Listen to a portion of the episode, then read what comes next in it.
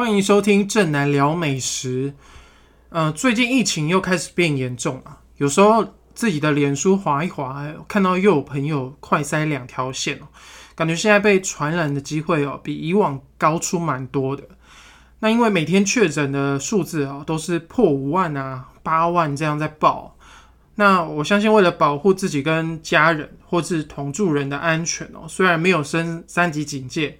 但我看到大家其实也是蛮主动的，尽量减少出门玩啊，或者是在外面吃饭的次数。那像我自己在外面餐厅内用的时候，我听到有人咳嗽，其实我觉得多多少少都会想说啊，吃快一点啊，有点紧张哦。那与其这样，我觉得还不如在家叫外送或者是自己煮，比较安心一点。那我觉得咖喱哦，就是算是居家防疫。这个期间哦，非常方便的一种料理，我自己喜欢吃，然后也喜欢煮，所以我觉得，因为我觉得煮起来哦，你把它分袋包装之后啊，放在冷冻库里面，你想吃的时候呢，就把它啊拿出来蒸一下啊，连同这个白饭一起煮，那我觉得啊很快就能吃到，非常的方便，所以我们今天呢就来聊咖喱。那我会分享一些呃我自己的煮法，那我也会推荐一些我还蛮喜欢的咖喱专卖店啊，有日式啊、印度啊，或者是呃混搭风的店。那如果你是喜欢呢有很丰富的香料味道的话，那我推荐一间印度餐厅，叫做 Curry Lounge，呃，这个咖喱吧。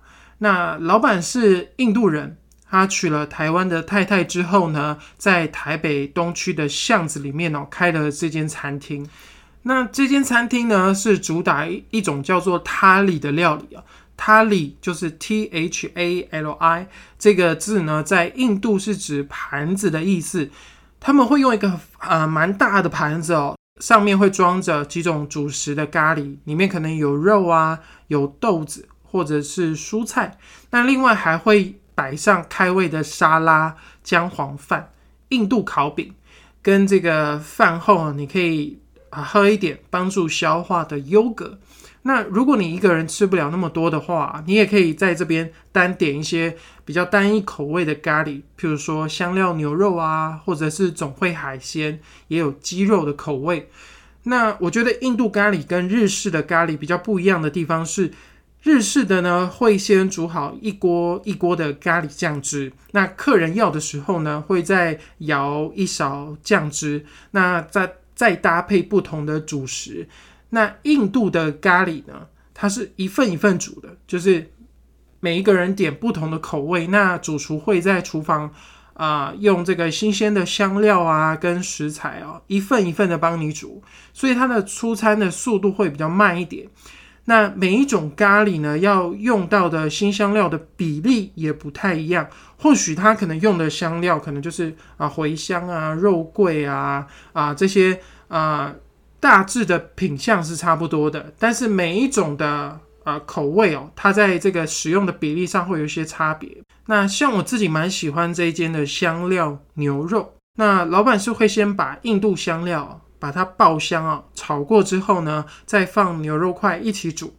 那它吃起来会很浓稠的原因哦，不是因为像台式咖喱加这个太白粉勾芡，不是这种做法。老板是用洋葱啊、番茄跟坚果先熬成了一种酱汁，那煮的时候再放进来。我觉得它吃起来有很浓郁的香料味道。那它的味道是有厚度，然后也有层次的，你可以吃到。很明显，那个洋葱的甜味。如果你可以吃辣的话，我建议你点小辣，因为辣椒呢可以把这个印度的香料的香气哦比较可以带出来。那因为老板非常舍得放这些香料，所以不管哪一款咖喱，我觉得它的香气都是还蛮浓郁的。那不管是配姜黄饭啊，或是配。印度烤饼这样沾着吃，其实都蛮够味的。那每一种口味呢，基本上也会有一点区隔。譬如说香料鸡肉咖喱啊，就会加鲜奶油。那我觉得它吃起来的口感就会比较滑顺一点。那就算是没有肉的鹰嘴豆咖喱哦，我觉得它的味道也是很够的哦，不会像在吃素食的感觉，就是好像比较淡而无味。不会，他们家的咖喱哦。不管你有没有肉，其实它的味道都是呃蛮丰厚的。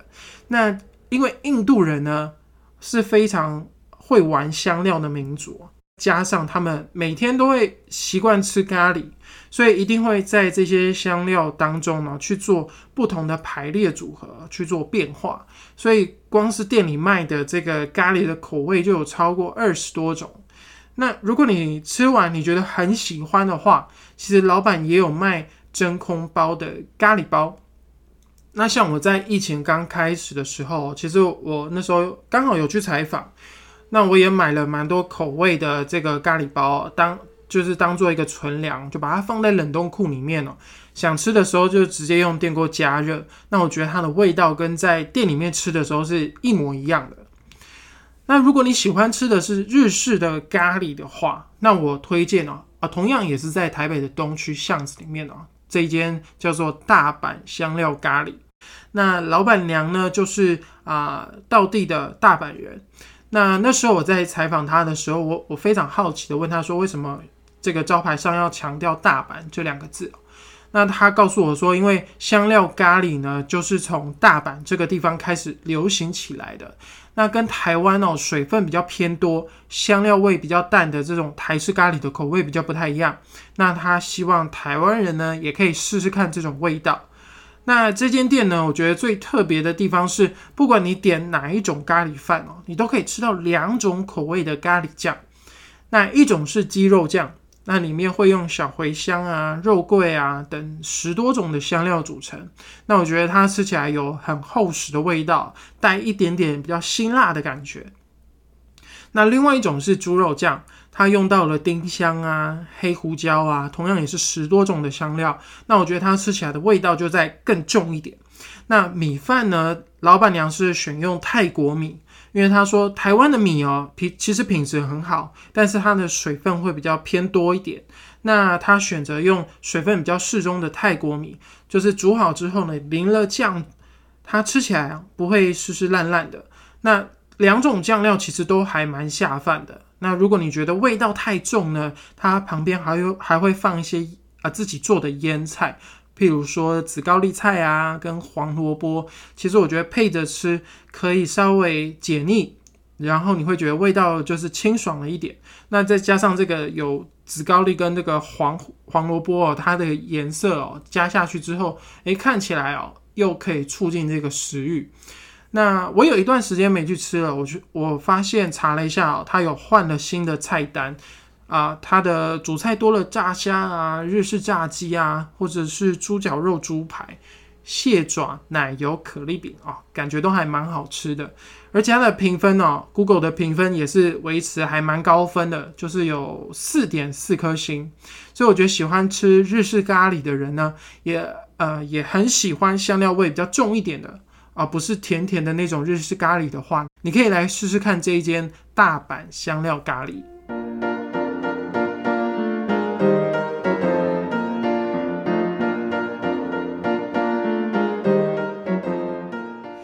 其实，在这么多呃很会煮咖喱的外国人来台湾开店之后，其实我觉得它也激励了很多的本地人哦，研发出更好吃的咖喱饭。啊，不再是我们以前印象中哦，营养午餐会出现的那种台式咖喱哦，就是汤汤水水的啊，然后颜色很像那种荧光剂的咖喱。那譬如说我在台北的通化夜市附近哦，有吃到一间叫做通安咖喱，它就是台湾人开的咖喱店，生意非常好。那也是我吃完哦，觉得非常喜欢的一间店。这间店的老板兼主厨陈子阳啊，其实他的资历非常的丰富，会做中餐，也会做西餐。以往都是在比较高端的餐厅担任主厨，而且他曾经在二零一七年的时候拿到圣佩里洛年轻厨师东北亚区域赛的冠军，所以他的呃这个厨艺啊是非常好的。那他会想要开一间啊。这种比较平民的美食哦，就是咖喱的专卖店哦，是因为他自己也很喜欢吃咖喱。那但是他又想要做出跟坊间啊比较不一样味道的店。那他觉得一般的日式咖喱比较偏甜，然后咖喱块的味道比较重，或者是呃香料味道也非常重的印度咖喱。那他想要呃做出区隔性，但是他又结合了这两种特色的咖喱味道，就是有日式，然后也有印度口味的这种香料味比较重的感觉。那他的做法呢，是会先把这些新香料，像是肉桂啊、豆蔻、黑胡椒啊、辣椒粉，他先用小火把它煸炒过，香气出来之后呢，它会再用这个果汁机把它打碎，把所有料都打成粉末状之后呢，再倒到玻璃罐里面哦，要熟成二十八天。那为什么会需要熟成呢？其实，呃，他在这个研究的过程当中呢，发现有经过这个密封罐的熟成之后，它的香料的味道呢，可以更加的融合，也可以变得比较温润一点。那为什么是这二十八天呢？他有试过，就是放一个礼拜啊，两个礼拜，但是他发现啊，时间还不够，一直到差不多需要四周的时间哦。这个熟成的味道才是他最喜欢、觉得最刚好的。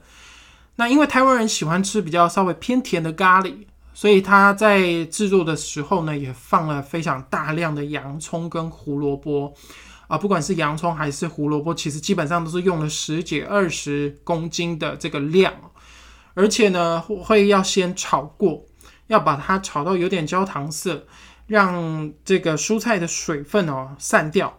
那这个甜度，这个酱味道的甜度就会非常的高，然后再把这些洋葱啊、红萝卜泥啊跟熟成的香料一起用小火煮，大概三个小时。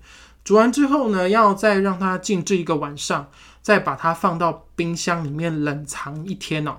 它的目的就是要让蔬菜的甜味能够释放到汤汁里面，所以我们呃有时候会听到说，呃当天可能现呃新鲜现煮的咖喱不一定是最好吃的，它有可能是隔夜之后，它这个香料味道更加的融合之后，它的味道会更棒。那因为想要做的更专精，所以店里面呢只有牛肉跟鸡肉两种口味的咖喱。那出餐之前呢？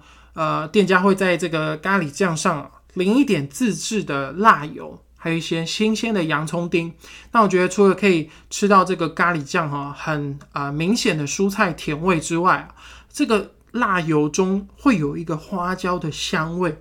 那我觉得它有一个非常画龙点睛的效果。那我觉得它这个味道就是区隔开日式跟印度咖喱口味的这些啊味道。就是它有做出了自己的风格，那牛肉块呢也是炖到蛮软烂，也很够味啊，轻轻咬那个牛肉就散了，配着很 Q 弹的台湾月光米组成的这个饭哦，觉得就是搭在一起很棒，非常的下饭。那另外还会再放半颗炸过的这个半熟蛋，那我觉得这个味道吃起来就还蛮有记忆点，很有特色，就是吃过之后会留下印象哦。然后你久久没吃的时候，还会特别想念这个味道。那现在在永和的四号公园旁边也也开了一间双河分店。那我上次经过的时候，我看到排队的人还蛮多的。但是我想说，因为现在还在防疫期间，还是等人少一点的时候再来吃，所以我就先放弃了。如果有机会去永和店吃吃看的话呢，再跟大家分享一下我的心得。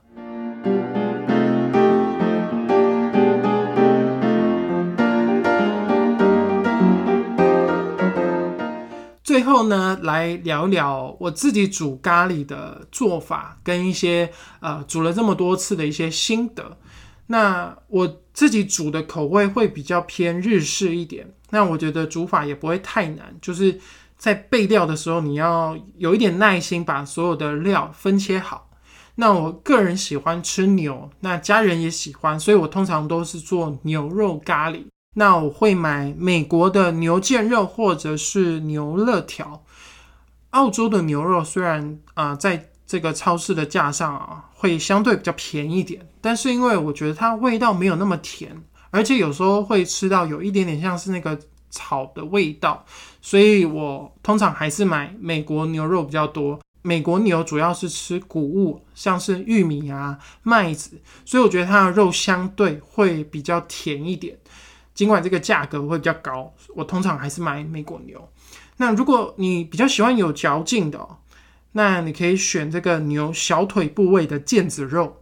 那如果你跟我一样是比较喜欢口感口感偏软一点的，你就可以选靠近比较肋骨这个地方的牛肋条。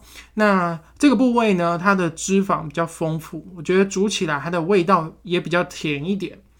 那如果你是买冷冻的，记得你在料理的前一天哦，要先把牛肉放到就是冰箱下层的冷藏区。你用这种比较自然退冰的方法，比较不会失去那个。这个牛肉的甜分，有些人会从冷冻库拿出来之后，用冲冷水退冰的方法。但是用这种方法呢，其实它很容易出血水。那这个血水其实就是一个牛肉的甜分的来源。所以你如果用这种方式退冰的话，它的甜分就会少蛮多的。所以我的建议是，呃，你前一天先把它放到冷藏，让它慢慢的退冰。这个是比较好的方式。那如果你是买这种真空包装的冷冻牛肉的话，基本上它的牛肉都已经经过杀菌了，所以你拆开包装之后，稍微擦拭一下血水，其实基本上就可以做分切料理了，不需要再去冲水去做这个清洗的动作。那这个小技巧呢，是美牛推广协会的人告诉我的，不然其实我以前也是会把。啊，这个从超市买回来的肉哦，都还会拿去冲水啊。那我现在就不会这样做了。那牛肋条的部分呢，我差不多都是切呃半个大拇指长的这个这个长度。那因为我觉得这样吃差不多是一口的大小，蛮刚好的。但我觉得就看个人，如果你是比较喜欢啊大口吃肉，比较有存喜欢有这种存在感哦，像在吃牛肉面的感觉的话，你切大块一点也 OK。那重点是我会先放在锅子里面哦，放一点橄榄油，先把牛肉块的外层煎到有一点点焦色，让它这个牛肉的油脂哦，先把它的香气逼出来。然后我会再放一点啊蒜头的碎末一起拌炒，让这个蒜头的香气也进到肉里面。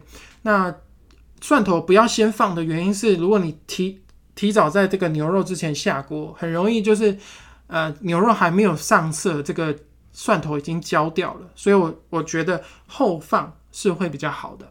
那再来是呃搭配的佐料，我通常会买洋葱、红萝卜、马铃薯。金石地瓜跟红苹果，那洋葱跟红萝卜基本上就是甜味的来源。